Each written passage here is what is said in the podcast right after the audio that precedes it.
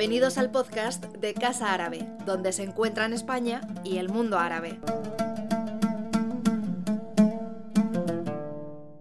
A continuación, eh, invitamos a Gemma Teso, es doctora en Sociología por la Universidad Complutense eh, de Madrid, licenciada en Comunicación Audiovisual y experta en elaboración de reportajes y eh, documentales. también es profesora del Departamento de Sociología, Metodología y Teoría de la Facultad de Ciencias de la Información de la Universidad Complutense de Madrid y es coordinadora de la investigación eh, previa al decálogo de recomendaciones para la comunicación del cambio climático en, eh, en los medios.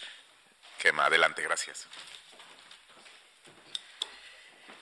Buenos días, un placer estar aquí. Muchísimas gracias a la Casa Árabe por la invitación y qué sensible es este, es este PowerPoint. Me parece que me he ido, eh, no sé dónde estamos. Bueno, pues un placer estar aquí. Decía, está vivo, está moviéndose solo.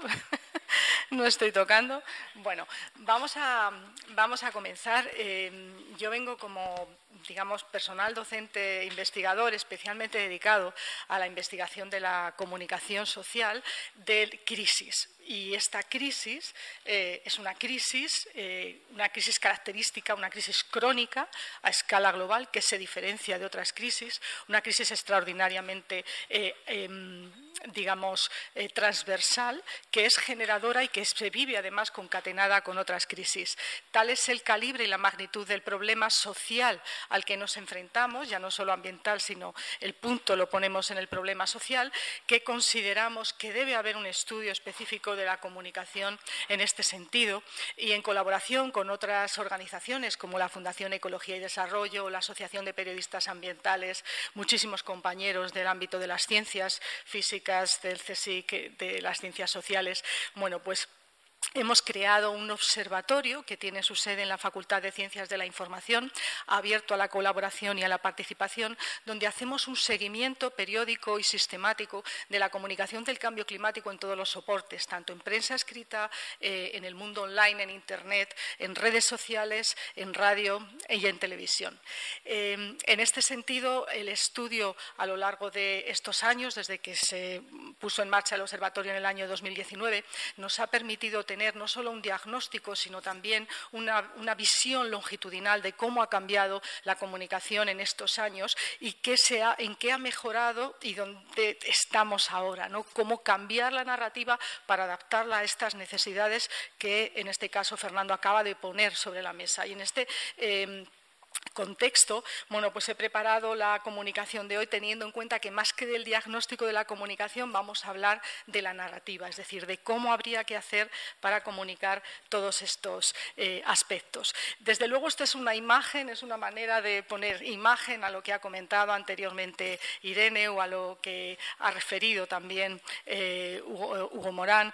Eh, Estamos en un escenario donde eh, ya es la tecnología y la ciencia nos permite visibilizar a través de los modelos climáticos con aplicaciones interactivas como esta, que trabajan con eh, inteligencia artificial y análisis de Big Data, cuáles son los cambios que se están produciendo en las temperaturas a escala global. Ahí constatamos bueno, pues los hechos de que eh, digamos, los territorios o parte de los territorios más amenazados pues están en esa franja que podemos ver. En Brasil se alcanzaron los 58 grados eh, la semana pasada y en España y en Europa pues estamos viviendo verdaderamente unos impactos que son sensibles en el territorio y que amenazan también a muchos eh, países en vías de desarrollo y, por supuesto, también a, los países árabes.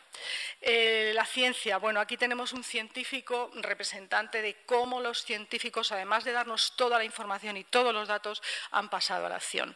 Esto es un extracto del, informe de síntesis del sexto informe emitido por el panel intergubernamental de las Naciones Unidas para el cambio climático, nos dice cuáles son las causas. Eh, las causas son el uso que hacemos, la quema de combustibles fósiles, no cabe lugar a dudas, y después también lo que ha señalado, la producción de agricultura, los usos que hacemos, en este caso, del territorio. Tal es así que tenemos organizaciones como Climate Sign eh, Breakthrough que nos sirven, o en este caso son científicos que han dado un paso hacia adelante para transmitir, comunicar la situación de gravedad y de emergencia. Eh, ¿Cómo se informa a la ciudadanía de cambio climático? Aparte de todas estas iniciativas de comunicación que pone en marcha la ciencia, fundamentalmente es a través de los medios y de las redes sociales. Eh, el Eurobarómetro, en este caso sobre eh, medios y digamos, consumo de información eh, que se llevó a cabo en el año 2023 nos dice cómo se informan los ciudadanos de esta realidad de la crisis climática. Vemos cómo la televisión, aunque haya perdido un poco, sigue siendo la principal plataforma a través de la cual llega la información a la ciudadanía, seguido en este caso de eh, los medios online, las plataformas online, la radio, los medios sociales y a continuación viene la prensa convencional, eh, los podcasts y otras fuentes. Esto en relación con Europa. Si consultamos estudios transnacionales, como es Digital News Report de 2022, ahí sí que nos confirma que específicamente en relación con el cambio climático son los contenidos audiovisuales emitidos por los medios. Y es verdad que consumimos después esos mismos contenidos en redes sociales, pero fragmentados y muchas veces descontextualizados, pues esos son la principal fuente de comunicación sobre cambio climático, también para los jóvenes. Pero bien es verdad que en este estudio, Digital News Report, lo que vemos es que a medida que la curva de edad se incrementa, desciende el consumo de redes sociales y se incrementa el consumo de medios tradicionales. Este, el mismo Eurobarómetro Media and News Survey eh, de 2023, en su página 16 nos dice o nos ofrece los resultados de la siguiente pregunta. Le pregunta a los ciudadanos encuestados en los últimos siete días cuáles son las noticias que recuerda, que le han impactado. Bueno, pues si vemos los datos de las noticias eh, o de los contenidos y los temas, nos dicen que eh, lo primero son informaciones locales, luego información política, luego tenemos también información sobre Europa, sobre temas tienen deportes, hablan de corrupción, crimes, accidentes, información económica, ciencia, tecnología, lobbies, estilos de vida, pero no aparece espontáneamente el cambio climático no aparece espontáneamente el cambio climático. Sin embargo, cuando se hace un eurobarómetro específicamente donde se pregunta a la ciudadanía ¿Qué piensas del cambio climático? Es decir, cuando se les pregunta directamente sobre ello y no se basa en el recuerdo de la experiencia personal, lo que nos dicen, la reflexión, es nueve de cada diez ciudadanos de la Unión Europea considera que el cambio climático es un problema muy grave. Cuatro de cada diez dicen que lo sienten, que los impactos viven, lo, están viviendo, los están sintiendo y les afectan en su día a día. Y es más, seis de cada diez están dispuestos a tomar tomar medidas y confiesan haber hecho algo para tratar de mitigar, eh, digamos, el cambio climático. Es curioso que los cinco países donde la ciudadanía considera que toma más acción, o confiesan que toman más acción climática son países del norte. España está en este caso en el quinto lugar. Em, esto es la encuesta del CIS el barómetro del mes de octubre, los últimos datos eh, que tenemos. He cruzado los datos que nos aporta el barómetro del CIS. Hay una pregunta específica sobre cambio climático. Es la pregunta número uno que dice, ¿diría usted en estos momentos que el cambio climático le preocupa? Bueno, ha bajado un poquito en relación con el tema, eh, eh, con el con, el mes de septiembre, pero seguimos teniendo exactamente más o menos un 80% de la ciudadanía o bastante o muy preocupada por el cambio climático cuando se les pregunta de forma directa. Si cruzamos esto con las tablas de edad, nos estamos encontrando que eh, si bien hace diez años eran los jóvenes los que tenían un mayor conocimiento y preocupación por el cambio climático, esa franja de preocupación se va desplazando con la edad. De manera que ahora nos encontramos que somos la generación de los baby boomers los que estamos más preocupados o más angustiados eh, por el tema del cambio climático. En un estudio publicado en el año 2021, un estudio longitudinal por Meira et al., eh, diez años entre los primeros informes y este último de 2021, consideran que el cambio climático ha evolucionado, digamos, en la forma en la que es percibido por parte de la ciudadanía española, encontrando además que la mayor parte de la ciudadanía estaría dispuesta a tomar medidas y que demanda información y le interesa el problema del cambio climático. ¿Qué variable sociodemográfica en relación con la edad, el género, nivel socioeconómico, qué variable encontramos que condiciona más la percepción social del cambio climático? Pues es la variable del posicionamiento ideológico o la orientación ideológica de la ciudadanía. Aquí nos encontramos, en este caso, con el cruce de los resultados de la pregunta número uno con la escala de autoubicación ideológica que confiesa tener cada uno de los encuestados. En el uno estaría aquellos encuestados que se manifiestan ser más de izquierdas y en el más diez estarían aquellos encuestados que se manifiestan eh, tener una ideología más posicionada en el espectro de la derecha. Bueno, pues encontramos que sí hay una diferenciación en cuanto al grado de preocupación eh, que tiene la ciudadanía relacionada con esta variable que es el posicionamiento ideológico. Encontramos la máxima preocupación en torno al 19% en el centro izquierda y también en las posiciones centrales y encontramos que ese nivel de preocupación elevada va decayendo a medida que nos movemos hacia un espectro eh, más a la derecha de la ciudadanía. En el estudio publicado por, Fernando, por Fernández Reyes y Eras, exactamente sobre este tema, sobre cómo comunicar el cambio climático con los diferentes espectros ideológicos, lo que se encuentra es que a pesar de que hay más sensibilidad en la parte del centro izquierda que en el posicionamiento de la derecha, evidentemente también, y esto también nos lo dan los datos, en el centro y en el centro derecha la mayor parte de la ciudadanía se siente bastante preocupada por el cambio climático. Y lo que se, se identifican son más elementos comunes que elementos eh, que dividan. ¿Cuáles son los retos para la comunicación de la crisis climática? Porque Fernando ha hecho un maravilloso diagnóstico de en dónde estamos, cuántos límites hemos sobrepasado, en qué momento nos encontramos y cuál es el camino. Pero cómo comunicar esa situación ese contexto y ese camino. Y cómo comunicar esas políticas públicas que se están eh, generando a escala global, como va a ser el caso de la COP, como a escala nacional. ¿En qué medida la ciudadanía, por ejemplo, conoce la ley del cambio climático? ¿O en qué medida se conocen las posiciones de los distintos ayuntamientos y las medidas locales para combatir el cambio climático? Bueno, pues aquí hay muchos retos, aparte de muchos contenidos nuevos que introducir, muchos retos. Uno de los principales es el decrecimiento en la confianza en los medios de comunicación por parte de la ciudadanía europea. En ese eurobarómetro sobre eh, medios y noticias, esa encuesta a nivel y a escala europea, nos está diciendo que tenemos una crisis de credibilidad en los medios.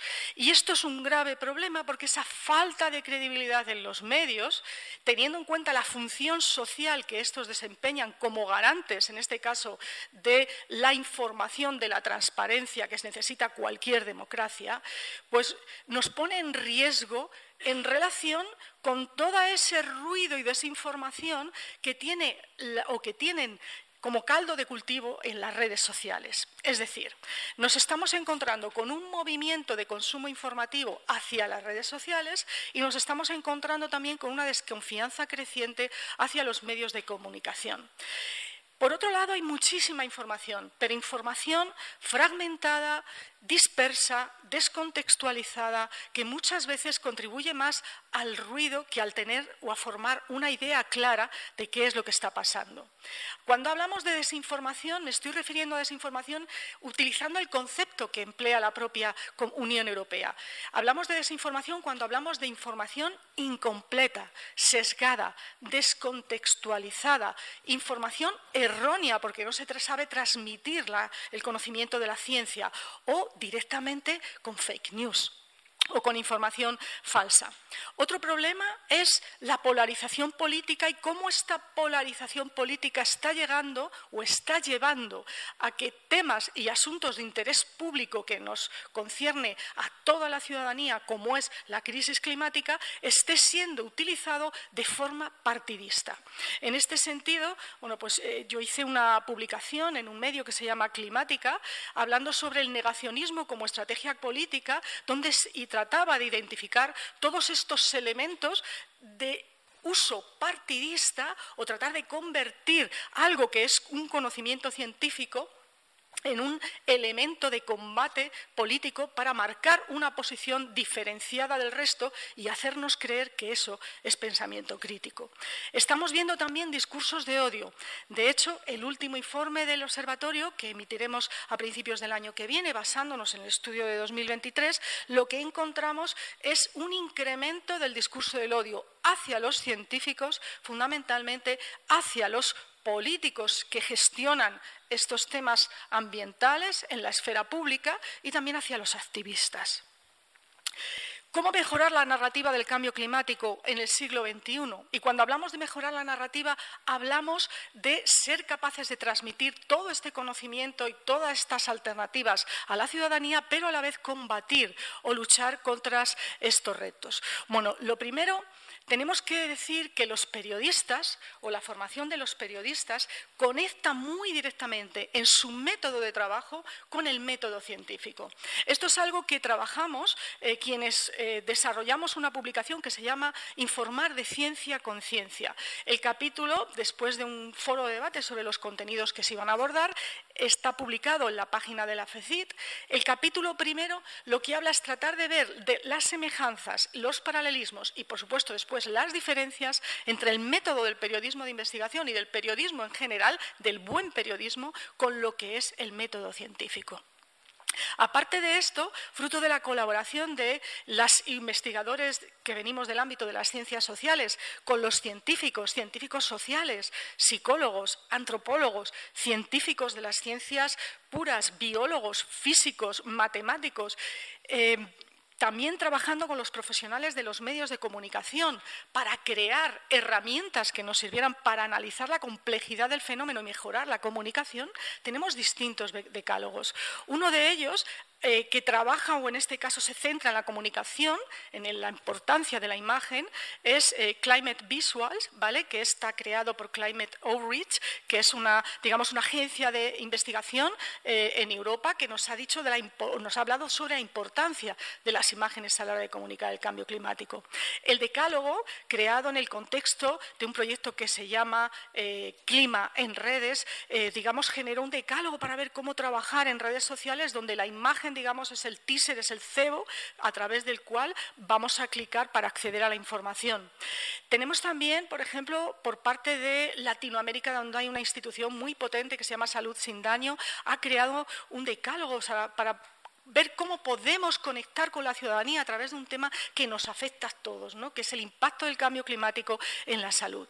Eh, en el año 2023 publicamos, en este caso, el observatorio, trabajando con la Asociación de Periodistas Ambientales, un estudio para ver cómo se comunicaban los medios de proximidad y elaborar una guía para hacer entrevistas, entrevistas sobre todo políticas, ver cómo podemos trabajar eh, con los políticos eh, las preguntas, ¿no? ¿Qué preguntas hacerle? ¿Cómo contextualizarnos? ¿Cómo prepararnos para hacer entrevistas y ver cuáles son las medidas y la gobernanza? Y por último, el decálogo de la comunicación social del cambio climático. Este es un decálogo complejo en evolución desde el año 2019 y es del que voy a dar más detalles porque ha tenido un proceso y una andadura largo. Decir que en el año 2019 la propia, eh, digamos, el, el propio programa marco de las Naciones Unidas para el Cambio Climático lo incluyó en su página y es aquí donde me voy a centrar. Eh, decir que estos son los cuatro informes del observatorio en colaboración con la Fundación Ecología, Ecología y Desarrollo que hemos publicado hasta ahora. Estamos a punto de eh, publicar el quinto y aquí simplemente no voy a hacer un resumen de, de los resultados y conclusiones, simplemente esta tabla es para que veamos cómo en un análisis longitudinal entre 2020 y 2021, estos dos años, lo que vemos es cómo las medidas de mitigación de las más comunicadas son los incentivos al uso de las renovables y la conservación de los ecosistemas naturales. Pero hay un gran repertorio de medidas de mitigación muy importantes que se comunican en muy baja escala. Y vemos cómo los diferentes soportes, en, lugar de, en función de sus propias características como medios, son más proclives a eh, comunicar un tipo de medidas u otras. En cuanto a la medida de la adaptación, la adaptación, si vemos la fila de abajo, es poco comunicada. Es decir, seguimos teniendo un montón de informaciones sobre cambio climático donde no procede o no consta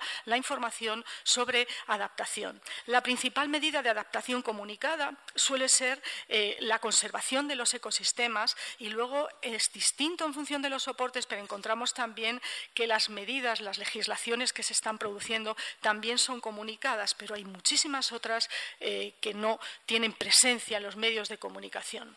Hablando del decálogo, decir que este decálogo, aquí tenemos el primer documento, del año 2018 eh, ha tenido una evolución. En el año 2019, a través de cuestionarios con expertos, de grupos de discusión con expertos, se sometió a una revisión.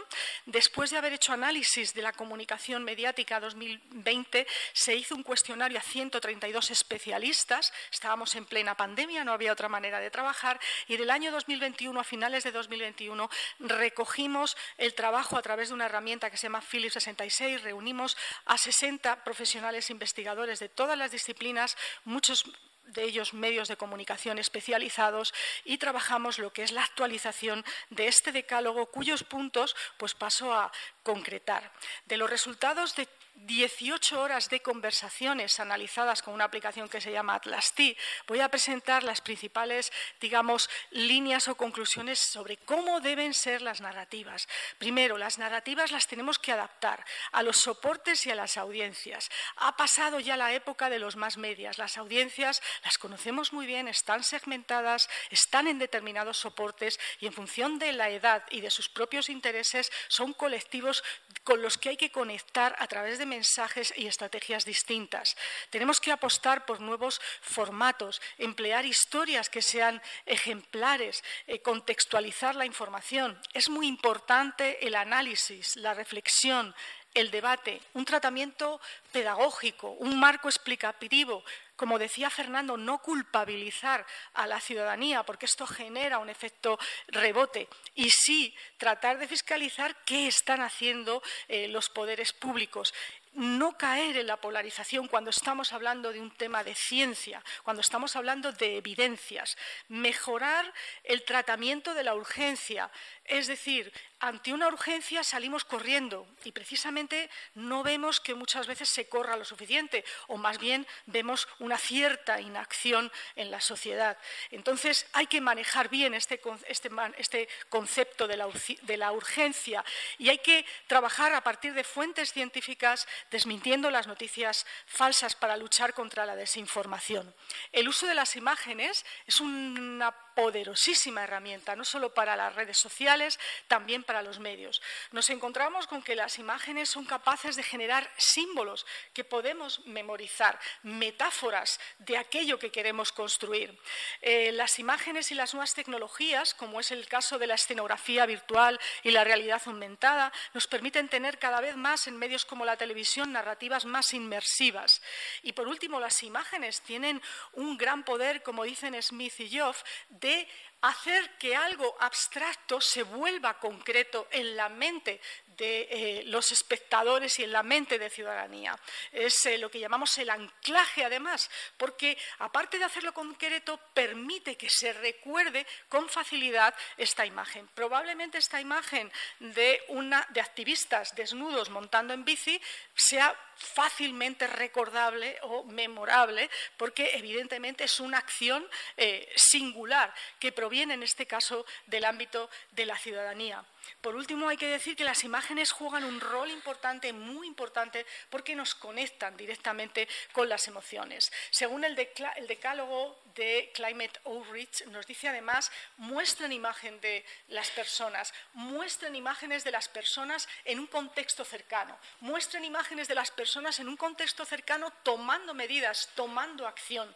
Es decir, no nos vayamos al más allá en cuanto al tiempo y al espacio. Y de los principios del decálogo tenemos un primer principio que dice promover la frecuencia, continuidad, transversalidad del cambio climático en la información, divulgación y entretenimiento. Afortunadamente, esto está pasando progresivamente en los medios de comunicación social. El cambio climático está saliendo de lo que eran los programas de noticias, donde estaba anclado o ha estado anclado durante décadas, donde solo se hablaba cuando había una catástrofe, un fenómeno meteorológico extremo o una cumbre. Y el cambio climático está saliendo hacia otros formatos en la radio, en la televisión y colonizando otras secciones temáticas como puede ser la economía en la prensa. En segundo lugar, decíamos comunicar no solo los impactos, que son lo más visible, digamos, y lo más espectacular, especialmente en los medios audiovisuales. Hay que comunicar las causas, saber qué nos ha traído hasta aquí y, sobre todo, comunicar cuál es el futuro, cuáles son las soluciones, cuál es el camino. Si el camino eh, en lugar de llamarse de crecimiento, se llama billón eh, de grau, bueno, pues eh, fenomenal. Recuerdo que discutiendo los resultados del primer análisis del decálogo, creo que estabas conectado online con el, con el grupo de científicos, decía un experto sindicalista, cuidado que si decimos de reducir el crecimiento, y hablamos de crecimiento económico, saltan todas las alarmas porque eso supone una pérdida o se asocia directamente con la pérdida de empleo y catástrofe económica.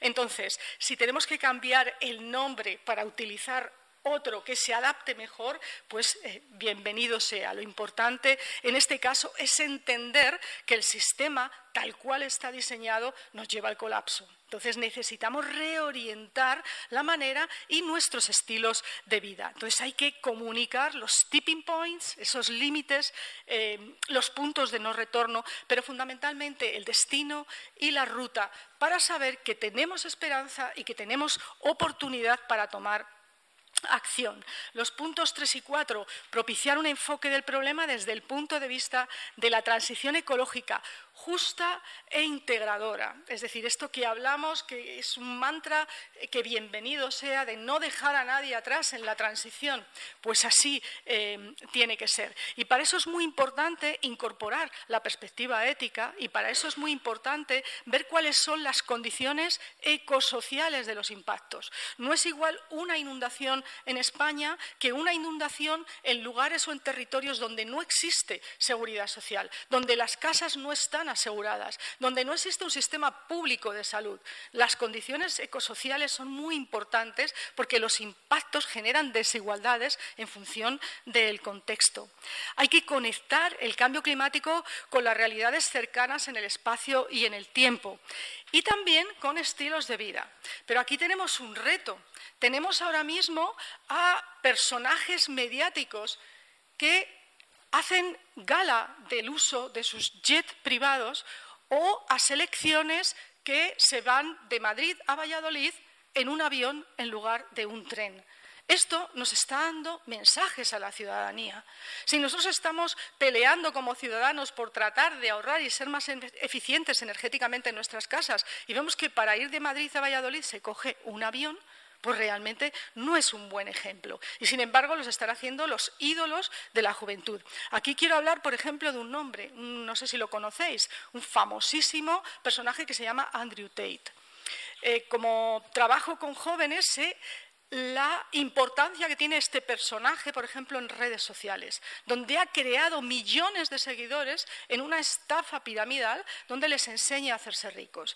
Y para enseñarles a hacerse ricos, enseña todos sus coches de gama alta y este señor fue el que tuvo ese altercado con Greta Thunberg, que Greta estuvo eh, muy bien y le respondió fenomenalmente bien. Es decir, los referentes, los ídolos de muchos de nuestros adolescentes son personajes que hacen gala de la desigualdad, de la riqueza y del consumo desmesurado, especialmente de coches y combustibles fósiles.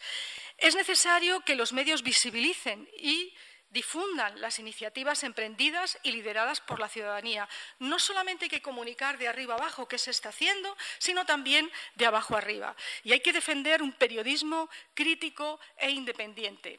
Esto tiene unas claves y lo fundamental, que los periodistas estén bien tratados. El periodismo ha sido uno de los sectores que económicamente se ha tenido que reconvertir y que desafortunadamente se ha precarizado más en los últimos años. Ahora viene la inteligencia artificial que supone un ente disruptivo que cambia las infraestructuras de los medios, no solamente en el acceso a las fuentes, sino en la producción, también en el consumo, distribución de contenidos ¿Qué va a pasar ahora? Es decir, tenemos que estar vigilantes porque necesitamos un periodismo formado, necesitamos mediadores formados. Los periodistas son mediadores a nivel horizontal y también a nivel vertical. Es decir, eh, sirven de mediador entre las instituciones y Aliber sirve de mediadores entre las, digamos, esferas de poder y las iniciativas por parte de la ciudadanía. Tenemos que eliminar lo que llamamos el greenwashing, es decir, los contenidos pagados, donde el espectador o el, el oyente, el lector, apenas puede diferenciar lo que realmente es información de lo que es publicidad hay que divulgar la investigación científica en torno al cambio climático. Muy poca gente sabe qué es el IPCC.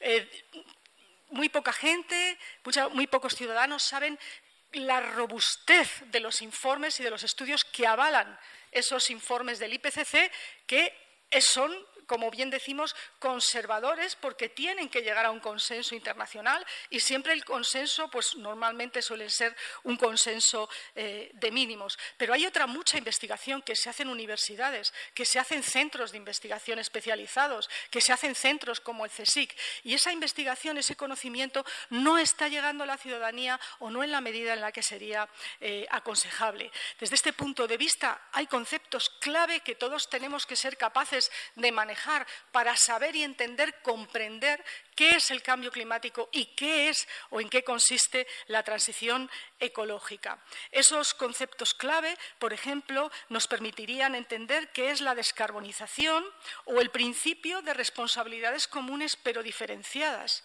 Es decir, cómo tiene que ser la gobernanza, qué es esto básico del derecho ambiental, que, digamos se liga a los derechos humanos, porque el derecho al medio ambiente sano, un derecho a un medio ambiente sano forma parte ya de los derechos humanos. Los derechos humanos van en un bloque, no se pueden fragmentar.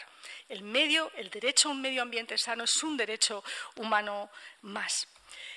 Eh, puntos 9 y 10, y con esto ya vamos acabando. Hay que evitar el sensacionalismo eh, y informar con rigor de los fenómenos meteorológicos extremos. Esto ya vemos que en medios se está haciendo muy bien, con estudios de atribución que se tienen preparados para que cuando llegan las anomalías climáticas se pueda informar con rigor sobre estos estudios de atribución. Hay que renunciar a lo que llamamos la falsa simetría. No podemos poner a un científico al nivel de un político que no tiene formación científica. Aquí quizás todos recordemos ese debate entre Andreu Escribá y Esperanza Aguirre. Bueno, pues eso es lo que llamamos un falso equilibrio, eso es un falso balance. La ciencia solamente puede ser revisada por la ciencia. Porque una cosa es el conocimiento científico y otra cosa es un conocimiento que podemos tener de otras esferas, pero que no es ciencia. Entonces, hay que desmentir las noticias falsas y para eso hay que recurrir a fuentes científicas. Y los científicos también tienen que garantizar su accesibilidad a los medios, no solamente a los medios importantes, también a los medios locales, también a los periodistas de cualquier sección temática, no solo medio ambiente o ciencia, también a los economistas, también a los sociólogos, también a todas esas secciones temáticas de los medios, mejorando el tratamiento, la tecnología, la escenografía virtual, la realidad aumentada, la gamificación. Todo esto nos permite visibilizar las consecuencias y, sobre todo, visibilizar también el destino. Y, por último, Innovar en la comunicación. Innovar en la comunicación supone crear nuevos formatos. Ahora mismo, esta semana, creo que va a salir un nuevo formato sobre crisis, en este caso sobre comunicación de crisis. Yo que imparto una asignatura que se llama Comunicación de crisis y cambios ecosociales, estoy deseando ver el programa, pero poco a poco vamos encontrando, igual que en medios específicos como climática, secciones muy robustas en medios tradicionales, como puede ser eh, El País, agencias de noticias como F Verde ahora encontramos en canales generalistas y a medios, eh, digamos, programas específicos, sobre todo en radio y ahora también en eh, televisión. Em, hay que fomentar la educomunicación y esto significa que tenemos que desde los medios entender que la labor de los medios, fundamentalmente de los medios públicos, es la formación también, además de la información y del entretenimiento. Y, eh, por último, unidos frente al riesgo significa que, independientemente de la orientación política e ideológica que cada uno tenga, debemos encontrar aquellos elementos comunes para no hacer de algo que es una crisis que nos afecta a todas y a todos y a nuestros hijos en el futuro, hacer algo que sea objeto o instrumento de la polarización política. Y ideas que lanza, por ejemplo, el doctor Fernández Reyes, que es un compañero del observatorio que ha estudiado muchísimo la comunicación del cambio climático en medios conservadores y en medios progresistas. Hay que reconocer que el reto climático requiere una apuesta común, que vamos todos en el mismo barco, que a todos nos está afectando y nos causa incertidumbre, que hay una mayoría ciudadana en este país y en Europa que entiende que hay un acuerdo con la ciencia y que tenemos que respetar a la ciencia, que es la que nos ha traído el progreso como humanidad.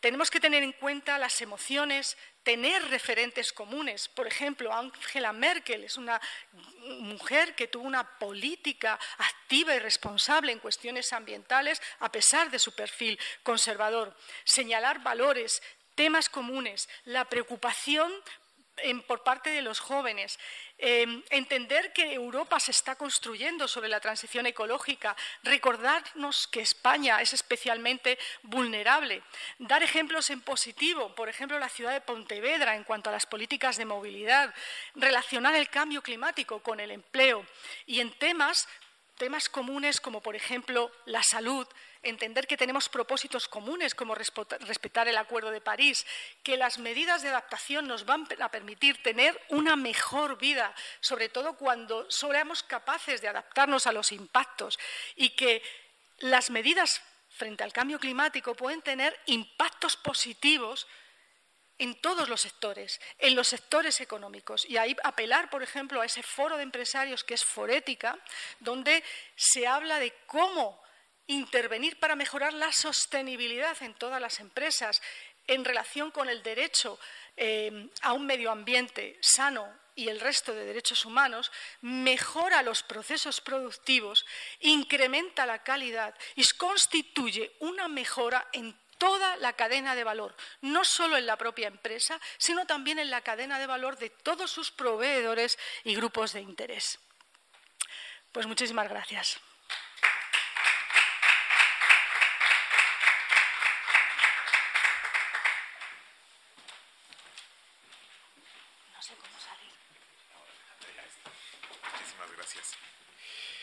Muchísimas gracias, eh, Gema, y vamos a, pasar a la, siguiente ponencia de Luis eh, eh, González Reyes. Luis es doctor en, Ciencias Químicas y premio extraordinario de, licenciatura. Trabaja en FUEM, que es una fundación independiente sin ánimo de lucro que promueve la justicia social, la profundización de la democracia y la sostenibilidad ambiental a través de la actividad educativa y el trabajo en temas, eh, en temas ecosociales, donde es justamente responsable de eh, educación ecosocial. Eh, adelante, Luis. ruego que nos atenamos a los, a los 20 minutos más o menos de las ponencias para poder terminar a tiempo, aunque yo sé que hemos empezado un poco tarde. Gracias.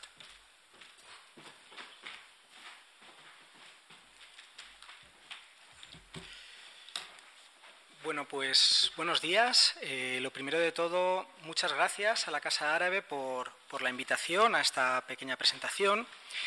Lo segundo con lo que quería continuar es, estando en el lugar en el que estamos hoy, en el que estoy hoy, pues quiero expresar mi solidaridad con el pueblo palestino y con la situación que está viviendo, pues de masacre absoluta. Y quiero expresarla no solamente porque tenga sentido en sí mismo, sino porque también tiene que ver con lo que voy a contar a continuación. Porque el cambio climático no es solamente un fenómeno meteorológico, sino que es cómo lo gestionamos. Y hay formas muy distintas de encararlo, desde las más atroces y más destructivas de la humanidad, como pueden ser la guerra, hasta elementos que tengan que ver con cómo articulamos sociedades justas, democráticas, sostenibles en ese contexto.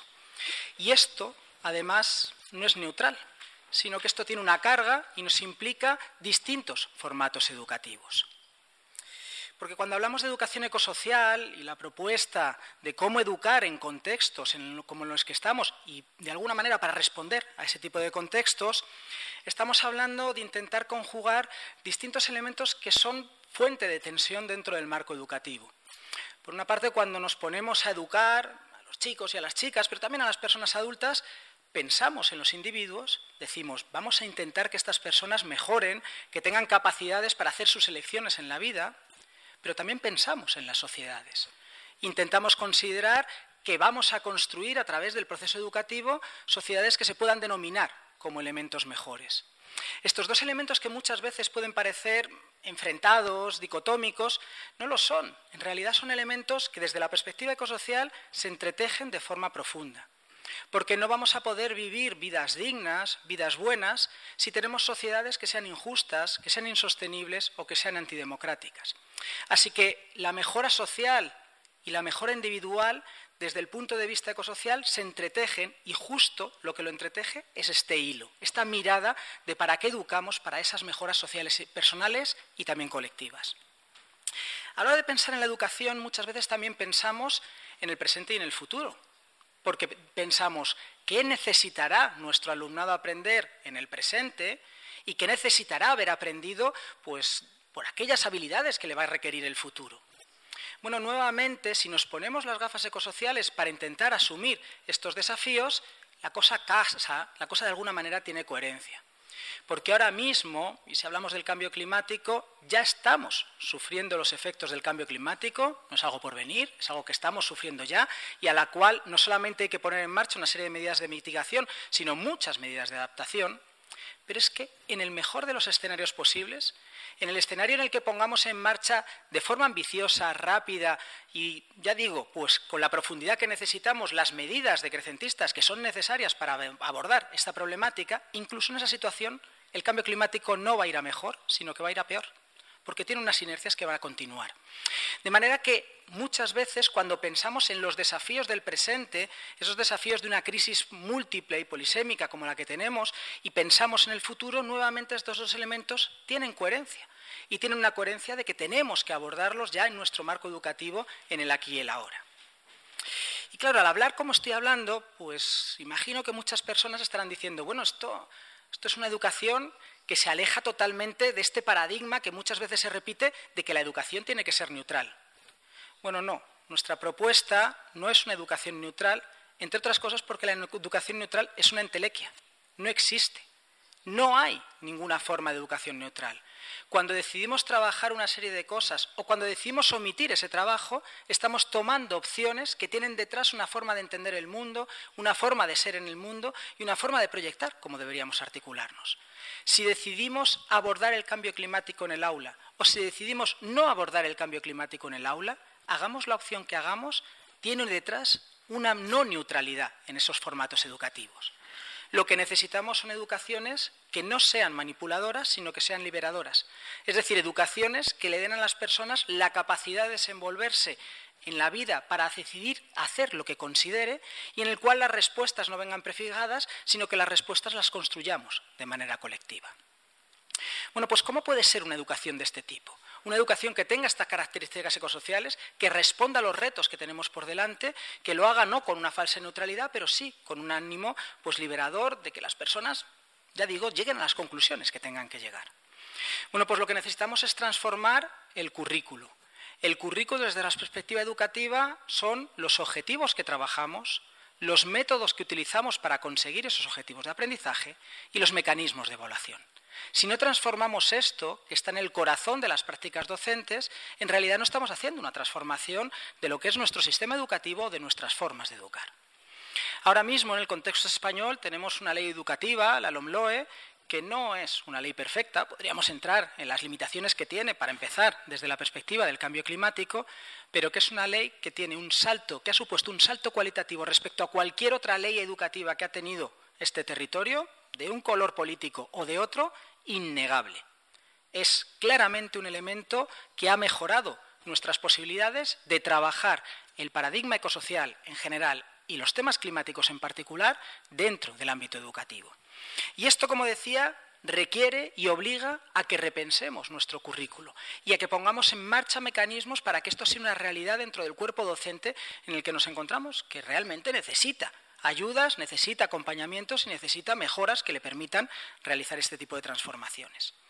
Y cuando hablamos de este cambio curricular, este cambio en los objetivos, en el método y en la evaluación, ¿qué tipo de transformaciones tenemos que llevar a cabo?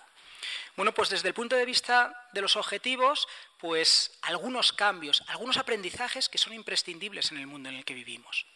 El primero de ellos es entender y asumir que somos ecodependientes.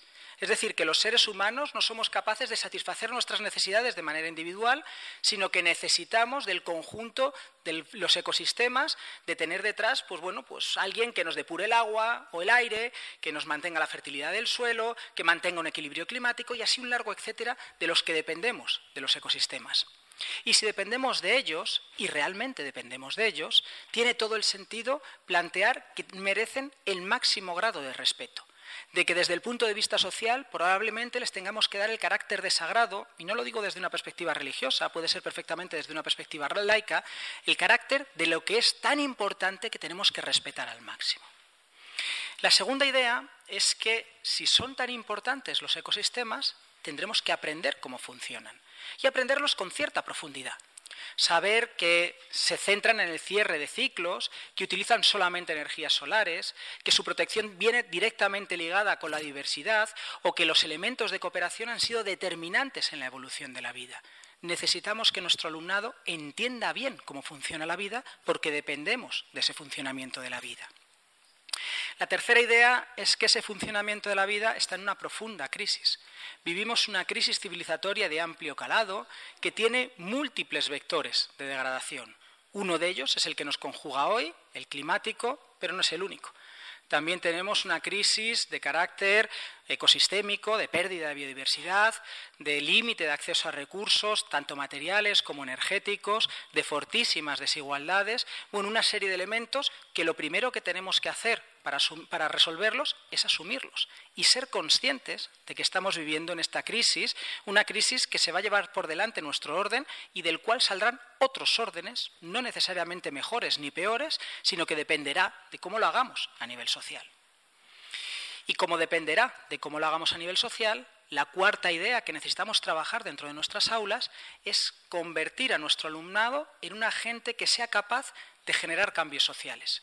No que esté obligado a generar cambios sociales, sino que tenga la capacidad para ponerlos en marcha. Luego que la utilice o la deje de utilizar o la utilice como quiera utilizarla es una opción suya, pero que sí que tenga esas capacidades. Y ser agente de llevar a cambio cambios, para empezar, tiene que ver con creernos que esos cambios son posibles, con entender que los movimientos sociales, que las personas a través de su proceso organizativo han sido agentes activos en la historia de la humanidad y que determinan pues cómo somos como sociedades a nivel político, a nivel cultural, a nivel económico, que tenemos capacidad de transformación, porque si no nos creemos que tenemos capacidad de transformación, luego olvídate de todo lo demás. Y ser agentes de cambio ecosocial también significa tener herramientas para poder llevar esto a cabo tener un pensamiento crítico, una mirada holística que sea capaz de comprender la complejidad, o, por ejemplo, tener también la capacidad de trabajo en equipo, porque en solitario tenemos pocas posibilidades, pero en grupo tenemos unas grandes posibilidades de hacer cosas. Y el trabajo en equipo no es algo innato que tengamos los seres humanos. Nuestra capacidad de coordinación con otras personas no es algo con lo que nazcamos, sino que es algo que tenemos que aprender. Y una de las cosas que hacemos muchas veces en la docencia, cuando estamos delante de nuestro alumnado, es resolverme este trabajo por equipos. Y esto, esto está destinado al más sonoro de los fracasos, porque o se repartirán ese trabajo y no aprenderán realmente, la mirada holística, o lo hará una parte del grupo y otra no, con lo cual una parte aprende y otra parte no aprende, o generaremos un montón de conflictos en cómo repartimos esos trabajos. Esto es el día a día de, la realidad escolar, pero también el día a día de la realidad laboral de muchas de las personas. A trabajar en equipo se tiene que aprender y, por lo tanto, se tiene que enseñar dentro de los espacios educativos. El siguiente punto tendría que ver con que necesitamos articular mecanismos para que las personas sean capaces de desarrollarse individualmente, pero también que seamos capaces de desarrollarnos colectivamente. Y esto tiene que ver con entender que somos seres no solamente codependientes, sino también interdependientes, que requerimos del cuidado de otra serie de personas, pues no solamente para cuando somos personas ancianas o cuando enfermamos, sino en nuestro día a día lo necesitamos pues para garantizar nuestra alimentación, nuestra salud o el apoyo emocional que todas las personas necesitamos. Así que esto tiene que ser central el visibilizarlo, central el asumirlo y central el ser capaces de ejecutar este tipo de labores de cuidados, imprescindibles, repito, para la vida de las personas.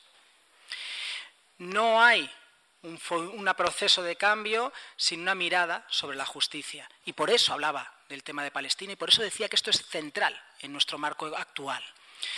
Necesitamos entender que nuestra sociedad es desigual y desigual desde distintos vectores, vectores que tienen que ver con la clase, con el género, con la racialización, con el origen, con distintos elementos que van sumando desigualdades unas sobre otras, pero que esto no es lo único que ocurre en el mundo. Porque si solo mostrásemos las desigualdades, lo que plantearíamos es que transformar es imposible porque no existe otro tipo de orden social, ni histórico ni presente, y no es cierto. En el pasado y en el presente han existido otras formas de organización social que no están basadas en la jerarquía, sino que están basadas en relaciones de horizontalidad, de democracia y demás. Esto lo tenemos que enseñar y lo tenemos que poner y visibilizar dentro del espacio escolar, porque si no es como si no existiese. A la vez que nuestro alumnado tendrá que aprender pues, de otras formas de satisfacer sus necesidades y de que las satisfagamos de forma colectiva desde una perspectiva de justicia, de solidaridad, de democracia o de sostenibilidad. No hay justicia sin democracia, así que este es otro de los grandes aprendizajes a llevar a cabo dentro del marco educativo. No solamente cómo tomamos las decisiones de forma colectiva, sino además cómo esa toma de decisiones es capaz de entender que nuestros actos influyen a miles de kilómetros de distancia, a seres humanos que todavía no han nacido o a otros seres vivos que también merecen la existencia. Tenemos que repensar lo que es la democracia desde una perspectiva más amplia de comprender que tenemos que integrar esas otras miradas que no van a poder estar integradas en los procesos de reflexión y decisión y que de alguna manera tienen importancia y que tenemos que considerar. Y el último de los elementos que quería traer a colación de objetivos de aprendizaje tendría que ver con la técnica y con la tecnología. Porque ahora mismo uno de los principales aprendizajes dentro de nuestros marcos educativos es entender que no somos ni omniscientes ni omnipotentes y que por lo tanto nuestro sistema tecnocientífico tampoco es ni omnisciente ni omnipotente, sino que tiene limitaciones. Necesitamos entender que no podemos parar ya el cambio climático, lo que sí que podemos, si acaso, es hacer que sea menos grave y que no se activen una serie de bucles de realimentación positiva. Y esto nos coloca en otro paradigma distinto no es el paradigma de que la tecnología va a resolver nuestros problemas, sino que vamos a tener que acometer una serie de cambios en el orden cultural, en el orden político, en el orden económico, cambios que además no son menores y que nos colocan en lo que sí que podemos hacer, pero no nos colocan en esa fantasía de la omnipotencia, que es eso, una fantasía. Y esto, esto lo tenemos profundamente metido dentro de nuestras formas culturales desde los años más pequeñitos y es algo que necesitamos trabajar de forma importante. Así que decía cambio en lo que tiene que ver con los objetivos, pero cambio también en lo que tiene que ver con cómo conseguimos esos objetivos. Porque el método de aprendizaje no es neutral, sino que el método de aprendizaje también genera una serie de aprendizajes. ¿Y cuáles serían los principios, los ejes guía de una educación, de un método que tenga esta mirada ecosocial? Bueno, pues quiero compartiros algunos. El primero es que no transformamos a través de los datos. Los datos son fundamentales para hacer una acción eficiente, un conocimiento profundo, pero esto no genera acción. El saber cuántas hectáreas se han quemado en la península ibérica el verano pasado no nos pone en marcha hacia la acción. Lo que nos pone en marcha hacia la acción es que nos duelan las hectáreas quemadas en la península ibérica el verano pasado. Y esto coloca las emociones en el centro de los procesos de aprendizaje. En realidad las emociones siempre están en los procesos de aprendizaje, pero nos coloca que tenemos que trabajar con ellas de manera consciente y que de alguna manera tienen que ser parte de esos procesos de cambio. Trabajar desde el paradigma del enfoque socioafectivo. La segunda idea es que si lo que queremos es tener personas que sean capaces de ser agentes sociales en la sociedad, tienen que practicar esto. Y esta práctica tiene que ver con un aprendizaje que sea para la acción, en la que el alumnado ya genere procesos de transformación dentro de sus centros educativos, dentro de los barrios en los que vive, dentro de su entorno familiar, dentro de sus entornos de amistades. Tenemos que tener un aprendizaje que sea un servicio de la sociedad y que transforme esa sociedad. Pero además una transformación perceptible y real. Necesitamos que nuestro alumnado no haga una acción que luego no tenga ningún tipo de consecuencia, porque entonces lo que estaremos enseñándole es que la acción es irrelevante. No tenemos que enseñarle que la acción es relevante y que su acción es relevante. A lo mejor podrá hacer transformaciones pequeñas, pero tiene que hacer transformaciones y que sea consciente y que viva esos procesos de transformaciones. Esto es determinante. Una tercera idea es que si queremos una educación que no sea manipuladora, tenemos que hacer una educación en la que haya referentes múltiples dentro del espacio educativo. Tenemos que hacer una educación basada en la construcción colectiva del conocimiento, en la cual cada cual llegue a sus propias conclusiones, pero lo haga en interacción con el resto de personas. Y esto tiene detrás una pues base teórica y científica, pedagógica muy potente, que además demuestra que son los mecanismos más eficientes para conseguir aprendizajes al máximo.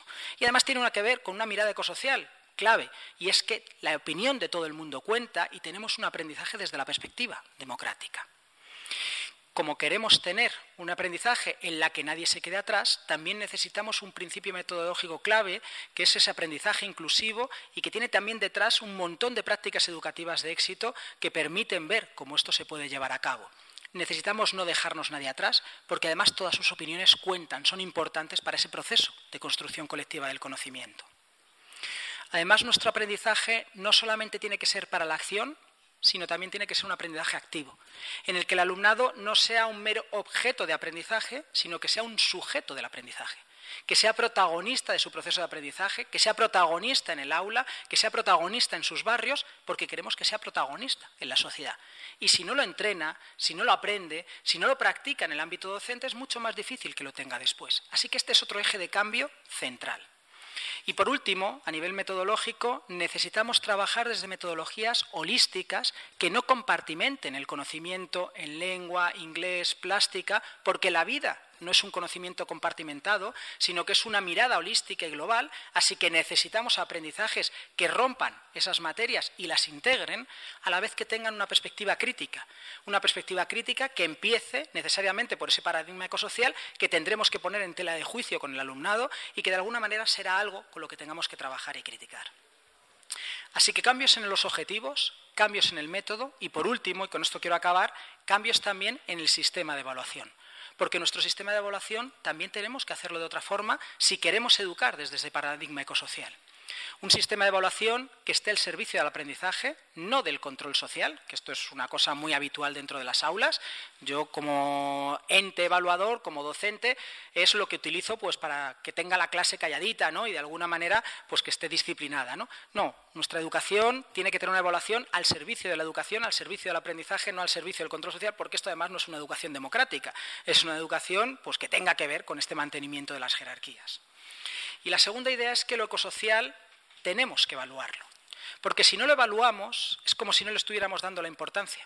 Cuando un alumno te llega y te dice, profe, profe, pero esto entra en el examen, realmente lo que te está diciendo es, ¿esto de verdad es importante? Porque si no entra en el examen, realmente tampoco es tan importante. Así que tendremos que meterlo en el examen o en los mecanismos de evaluación que utilicemos, porque necesitamos darle la importancia ante el alumnado y ante las familias, pero también darle la importancia ante el propio equipo docente, porque si queremos trabajar este tipo de objetivos, tendremos que saber si la gente los está aprendiendo o no los está aprendiendo, porque claro, si no, ¿qué tipo de calidad educativa puedo estar realizando yo? Así que es imprescindible que evaluemos estos objetivos y que además esto sea parte de la calificación y de la comunicación que tengamos con las familias. Y esto no es saltarse la ley, es entrar en el corazón mismo de la ley educativa que tenemos en el contexto actual. Y la última idea, desde la perspectiva de la evaluación. Nuestra evaluación no tiene que ser algo que nos permita proyectar nuestro sistema de valores sobre nuestro alumnado. Si trabajo el desarrollo de la solidaridad y fulanita no ha desarrollado su solidaridad, no puedo decir fulanita cateada por insolidaria. No, porque lo que yo estaría haciendo es proyectar mis valores sobre mi alumnado y plantear que mis valores son los buenos y los suyos son pues, los que tiene que desechar y adoptar los míos. No, no, no se trata de eso. Se trata que trabajemos la solidaridad, porque esta es la perspectiva ecosocial, a la vez que demos cabida a otra construcción de valores distinta y autónoma por parte del alumnado. Y esto nos obliga a tener sistemas de evaluación que a la vez evalúen si nuestro alumnado ha ido generando pues, relaciones de mayor solidaridad, pero a la vez se ha ido generando un sistema de creencias, un sistema de valores, pues cada vez más coherente, cada vez más sólido, cada vez más capaces de expresarlo, independientemente que sea el que hemos trabajado u otro, porque será él o ella quien en definitiva tendrá que tomar esas decisiones en última instancia y esto tendrá que ser parte de nuestro sistema de evaluación. Así que lo que necesitamos es un cambio muy importante en nuestro sistema educativo, a la altura de los retos tan tremendos que tenemos como sociedad, que son retos climáticos, pero que están en muchos más ámbitos, cambios en los cuales pues, hemos empezado a dar cambios importantes dentro de los marcos educativos, de las leyes educativas en el contexto español, pero para los cuales nos queda muchísimo trabajo, no solamente en el marco normativo, sino en cómo llevar a cabo ese marco normativo que tiene pues, toda una serie de desafíos para el pues de los cuales ahora mismo no estamos más que empezando. Muchas gracias.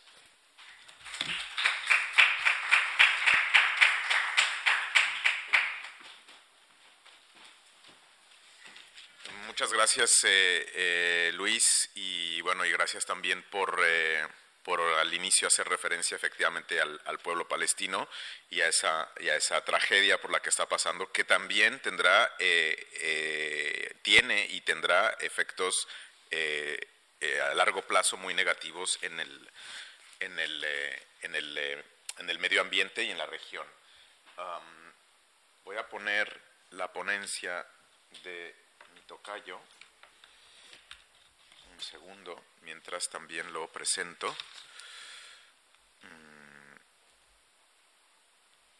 Vale, vamos a ver. Aquí está. Listo.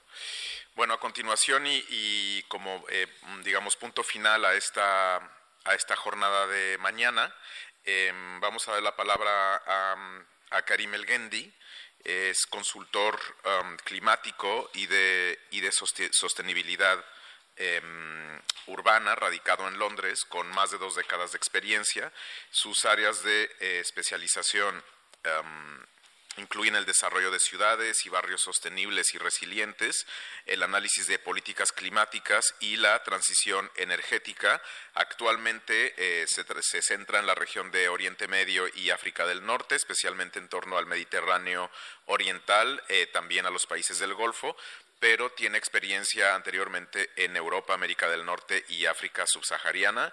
Eh, Karim es además director asociado de Buro Happold, miembro asociado de Chatham House, que es el Instituto Real de Asuntos Internacionales en Londres, y fundador y coordinador de Carbon, una iniciativa de promoción que, promueve sostenibilidad en las ciudades de eh, Oriente Medio y de Norte de África a través de la investigación y de la comunicación. Karim, welcome, and uh, the floor is yours. Karim, bienvenido. A usted la palabra. Buenos días a todos. Gracias por invitarme gracias por sus amables palabras. Voy a intentar respetar los 20 minutos que me han sido asignados antes de comer. Y voy a hablar de los retos climáticos y de las ah, acciones en términos generales, ver qué es lo que está sucediendo. Vamos a ver algunos antecedentes históricos para ver cómo hemos llegado hasta aquí. Vamos a ver. Hace 8.000 años pasó algo muy curioso. La Tierra, que gira alrededor de sí misma, cambió la oscilación unos 2 grados y eso fue suficiente para que cambiara el clima y las interacciones en todo el planeta y pasamos de tener glaciares a tener eh, desiertos también.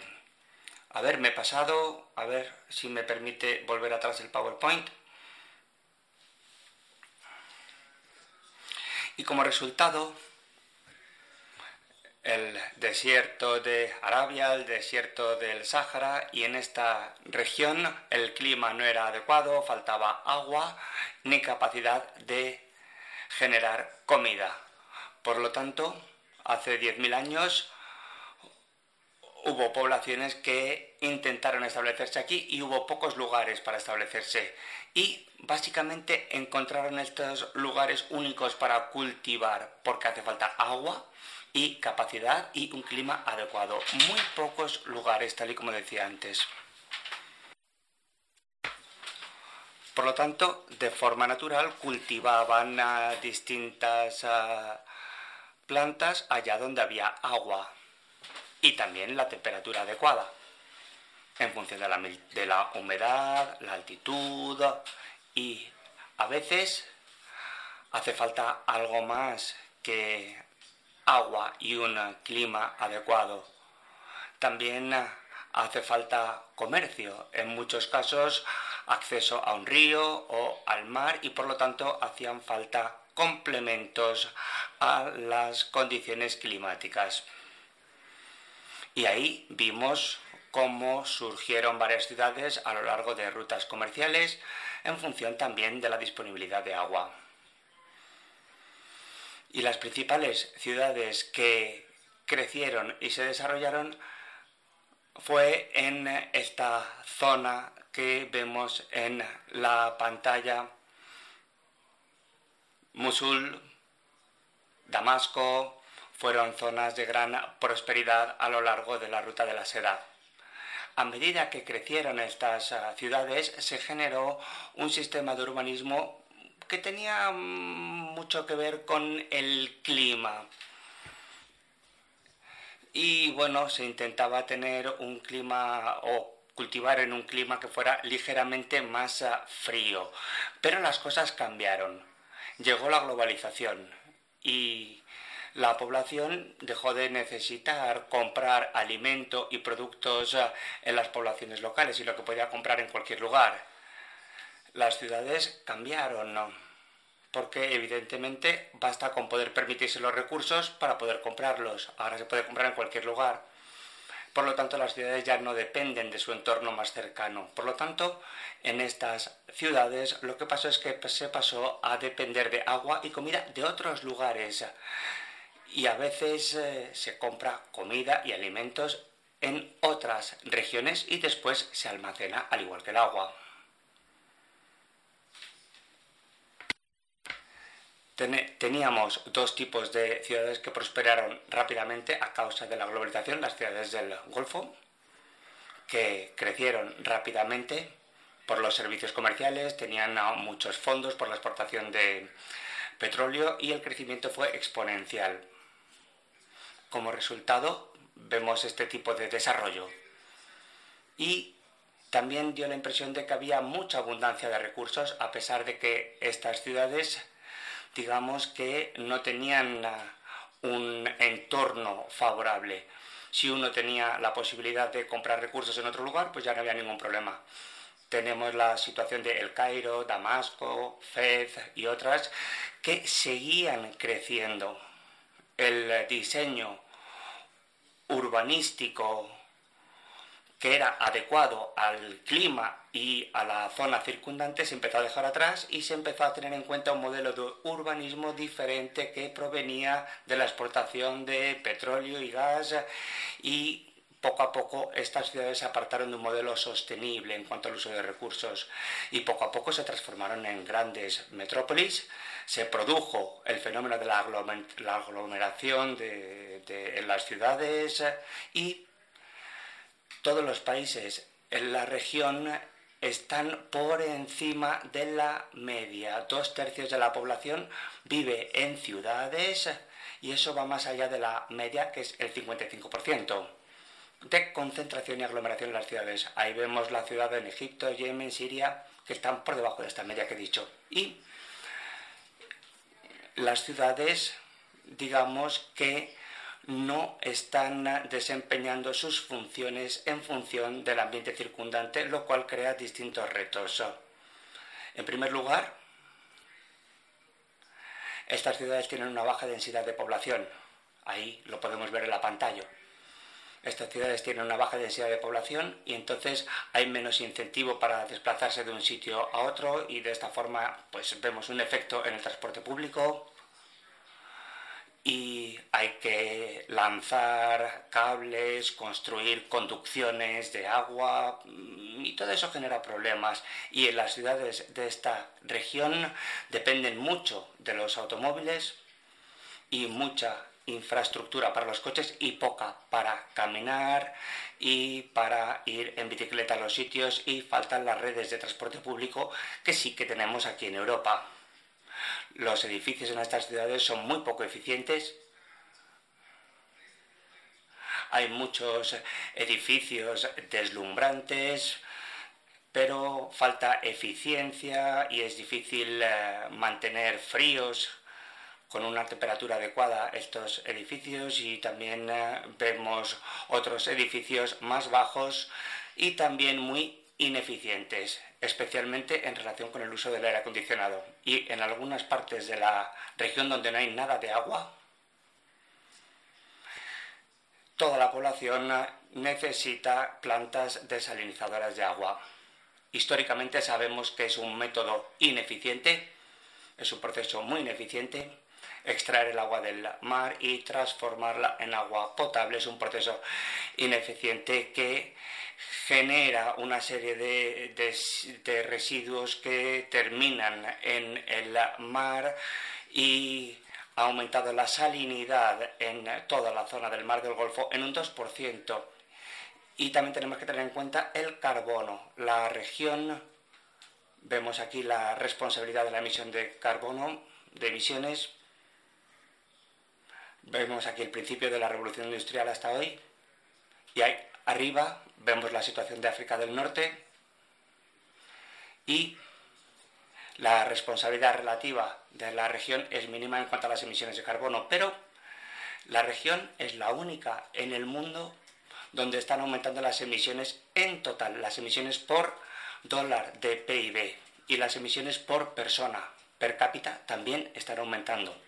En algunas partes de la región, especialmente en el Golfo, aquí en amarillo, pueden ver que son muy elevadas per cápita y también en función del, dólar por PIB. Y una parte importante de estas emisiones, al igual que en el resto del mundo,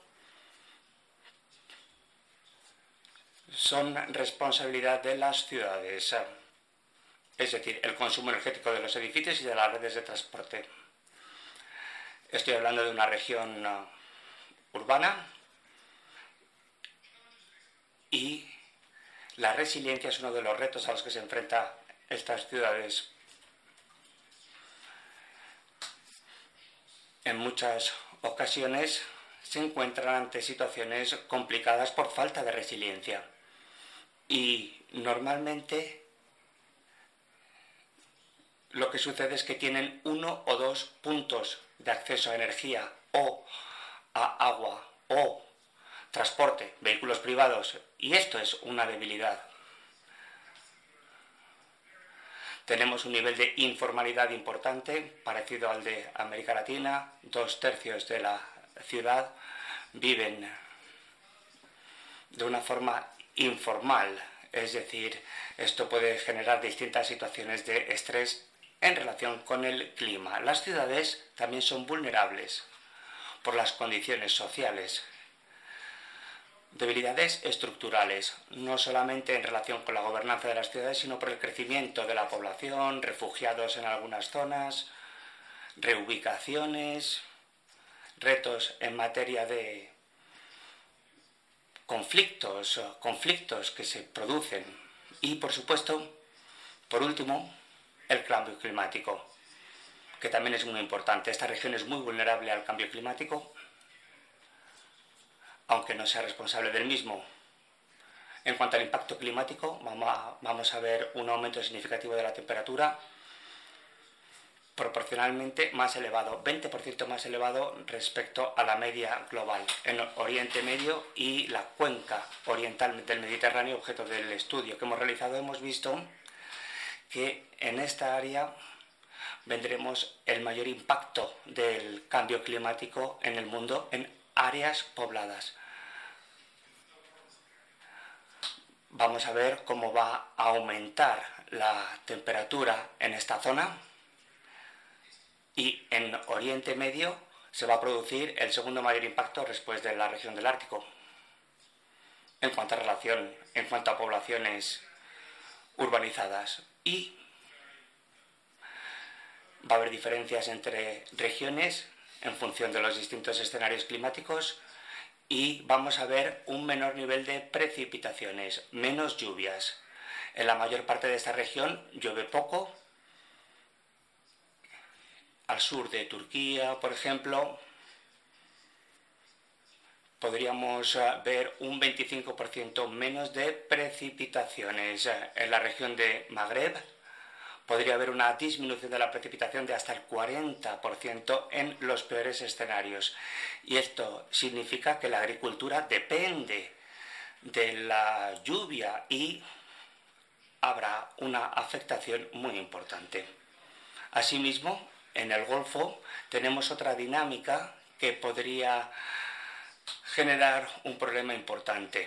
El aumento de la temperatura en el Golfo, que va a ser elevado, se suma a temperaturas que ya son muy elevadas en esta región. El Golfo, las aguas del Golfo, es probable que se evaporen más aún y por lo tanto habrá más humedad en la zona del Golfo. Por lo tanto, el efecto combinado de la temperatura, de la, temperatura elevada y la humedad elevada, lo que sucederá es que el cuerpo de la persona, o sea, no podremos sudar y cuando estemos sometidos a este clima podremos fallecer en unas seis horas de tiempo. Por lo tanto, en 2080, 2100 habrá días en el año en el cual estar fuera en un ambiente exterior durante seis horas significará morir en el peor escenario climático.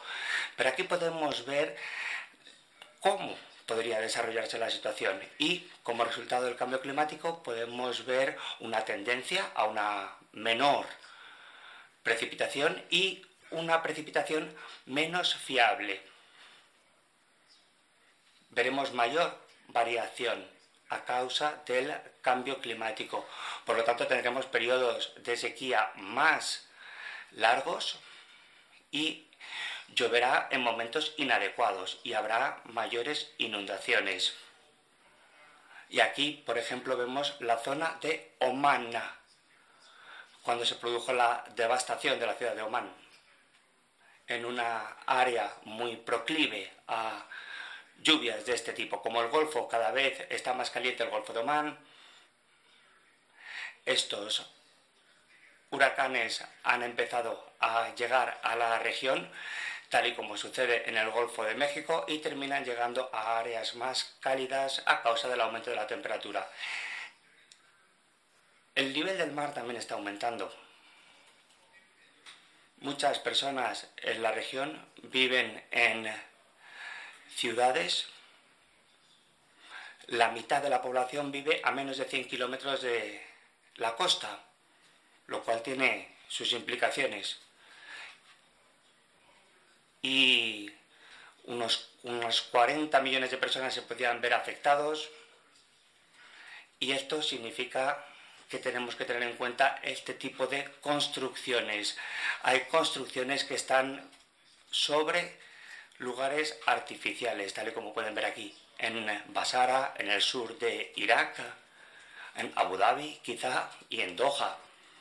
Y antes de seguir comentando este tema, diré que estamos hablando de efectos a largo plazo. Ahora bien, tenemos la cuestión del derretimiento de los glaciares en la, zona oeste de Antártida. Cuando comience esta dinámica, no vamos a poder hacer nada para detener la situación. Pueden pasar décadas, incluso hasta el año 4000, pero una vez que empiece el proceso no podremos pararlo. En 2030 empezará a suceder, pero estos son los efectos a muy largo plazo. ¿Qué están haciendo los países en esta región? Están haciendo muchas cosas. Todos han suscrito el Acuerdo de París. Tenemos un nivel de compromiso importante con la descarbonización Muchos países en la región han realizado varias promesas en relación con ah, el Acuerdo de París. Marruecos, por ejemplo, va a realizar reducciones importantes, 30% de aquí a 2030. Otros países de la región también han puesto en marcha programas de eficiencia energética, infraestructura importante y otros proyectos a menor escala. También hay una reforma de los subsidios y las ayudas. Se han utilizado excesivamente distintos recursos, carburantes, electricidad, que gozan del apoyo del gobierno y esto sucede en el Golfo y en otras ah, zonas de África del Norte. Es importante el reconocimiento que han hecho los distintos gobiernos se han reducido los subsidios eh, y han cambiado políticas para acercarse más a la situación que necesitamos tener y la eficiencia energética ha aumentado en la región. Y también tenemos eh, numerosas normativas en términos de eficiencia energética de los edificios, también en relación con distintos productos, bombillas. Las iniciativas varían entre países. El nivel de implementación tampoco es igual en todos los países, pero digamos que cada vez se va más hacia sistemas de transporte público en relación con las infraestructuras. En Marruecos, Irán, las redes de tranvía, de metro, están aumentando, cada vez hay más autobuses eléctricos, en la región de Arabia Saudí hace poco se ha construido de una vez seis líneas de metro. Qatar ha construido cuatro líneas de golpe, por lo tanto se trata de iniciativas muy importantes. Pero quizá la región tiene recursos excepcionalmente buenos para disfrutar de energía solar, térmica, eólica y por tanto hay planes. Cada país de la región tiene un objetivo para incrementar su capacidad de renovables. La mayoría de los planes son de aquí a 2030. 50% en Arabia del Sur, por ejemplo, y 5% o 10% en otros países de la zona, pero en cualquier caso se quiere aumentar el uso de las renovables. Y como resultado vemos financiación por parte de los gobiernos, normativa por parte de los gobiernos, distintas iniciativas y aranceles y toda una serie de sistemas que permiten favorecer el uso de las energías renovables, consumidores que luego la revenden a la red y a pesar de estos incentivos vemos que el coste ha disminuido de 5 céntimos en 2015 a 2 céntimos en 2017, 1,7 en 2020 y un céntimo en Arabia Saudí en 2021. Un céntimo por kilovatio hora. Más barato que el carbón, que el gas, que cualquier otra cosa. Y las renovables a día de hoy son más baratas que cualquier otro sistema en la región. Todavía, vamos a ver, no son más baratas que las fuentes de, producción de energía tradicionales, las que ha habido siempre, pero sí que son más baratas respecto a cualquier tecnología nueva. Aquí vemos los datos de la energía fotovoltaica, solar, 2 céntimos por kilovatio hora, el coste de la energía eólica, muy bajo la verdad. Y además tenemos que tener en cuenta lo siguiente, la Tierra, ese cambio en la orientación de la Tierra de dos grados, tal y como dije yo, forma parte de algo que sucederá de nuevo dentro de 30.000 años. Esa diferencia de dos grados se corregirá y por lo tanto tendremos zonas mucho más amplias zonas verdes mucho más amplias, pero la región no tiene que esperar tantísimo tiempo, sino que tenemos que pasar ya a un sistema más sostenible para beneficiarnos ya en todas las ciudades y ser más resilientes. Dicho esto, concluyo. Muchas gracias.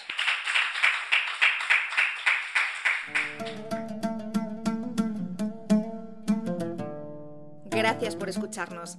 Si quieres estar al corriente de todas nuestras actividades, consulta nuestra página web en www.casaarabe.es. También puedes seguirnos en nuestros canales en las redes sociales en Instagram, Twitter y Facebook.